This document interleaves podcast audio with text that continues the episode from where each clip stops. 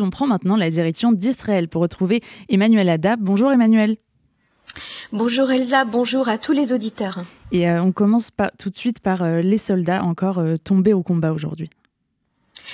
Dimanche dernier, Shalom Aoudi avait été blessé par un missile anti-char tiré depuis le Liban. Il a succombé à ses blessures. Shalom avait 56 ans. Il était employé de la compagnie d'électricité. Il effectue avec d'autres collègues une réparation à Dovev dans le nord lorsque le missile les a touchés. Et puis deux combattants de Tzal sont tombés au combat dont les noms ont été autorisés à la publication ce matin. Il s'agit du sergent Roy Maron de 21 ans de Ranana et le major Raz Aboulafia de 27 ans tombés tous les deux au combat à Gaza, que leur souvenir soit une bénédiction. Par ailleurs, Emmanuel, le porte-parole de Tsahal, a évoqué hier la découverte de preuves de la présence des otages dans les sous-sols d'un hôpital à Gaza. C'est avec stupéfaction que nous avons pu voir hier soir la vidéo réalisée par le porte-parole de Tzal lui-même, Daniel Agari, dans les sous-sols de l'hôpital Gazaoui pour enfants ici. Les combattants de la Chayetet 13 ont mis à jour des traces prouvant que le Hamas avait bien retenu des otages à cet endroit et qu'ils y étaient encore quelques heures auparavant. On a pu trouver entre autres des cheveux d'une otage, des couches et des biberons, ainsi qu'une moto avec laquelle avait été enlevée une jeune israélienne, traces de sang ont pu être relevées. De plus, nous savons que l'une des otages, qui était à un stade avancé de sa grossesse, a récemment accouché sur place. Des journalistes étrangers ont été autorisés par le porte-parole de Tzal à visiter les sous-sols de l'hôpital pour pouvoir témoigner. Emmanuel, par ailleurs, quel est le point sécuritaire qu'on peut faire de la situation aujourd'hui? Alors il est très intense. Il y a eu une attaque euh, terroriste évitée euh, hier à Tel Aviv. Deux jeunes Arabes israéliens de la ville de Umm el-Farm ont été arrêtés avec des couteaux à la gare de Tel Aviv. Et puis, selon le ministre de la Défense Yoav Galant, l'armée euh, progresse sur tous les points. L'organisation du Hamas a perdu le contrôle de Gaza. Les terroristes fuient. Les civils pillent les bases du Hamas, a-t-il déclaré. L'armée a annoncé avoir éliminé Yacoub Achour, un haut responsable du réseau de missiles anti du Hamas. L'armée israélienne affirme que ses troupes ont tué des membres d'une cellule terroriste qui avait ouvert le feu euh, sur les soldats. Selon Tzal, la cellule euh, avait ouvert euh, le feu sur les soldats qui n'ont pas été blessés, mais 21 terroristes ont été éliminés au cours de cette opération. Et puis une photo symbolique qui a fait le tour de la toile et des journaux télévisés hier soir. C'est nos soldats de Tzal avec le drapeau d'Israël posant au Parlement du Hamas à Gaza.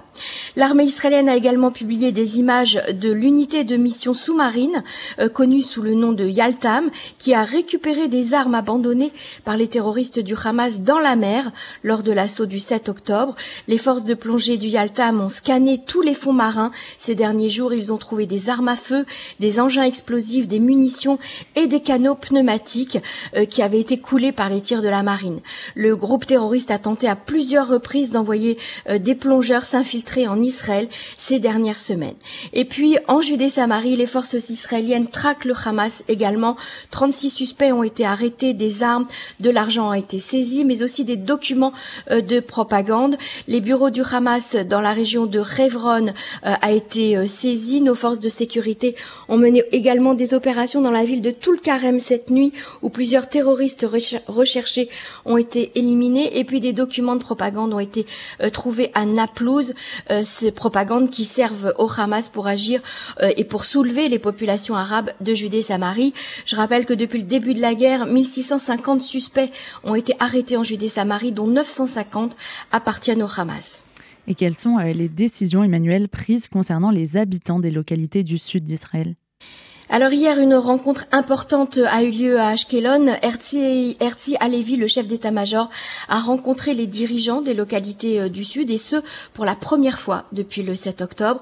Les dirigeants des localités du Sud n'ont pas caché leur colère face au chef d'état-major. Le maire de Sderot, euh, bien connu, Alon Davidi, a protesté. Il a dit, il a déclaré, cela fait déjà dix ans que je crie de ne pas nous laisser nous envoyer des roquettes de manière sporadique. Vous auriez dû les éliminer depuis longtemps Nous n'accepterons pas de revenir au point où nous étions avant la guerre, a-t-il euh, déclaré. Et le chef d'état-major, pour réponse, a commencé par un mea culpa.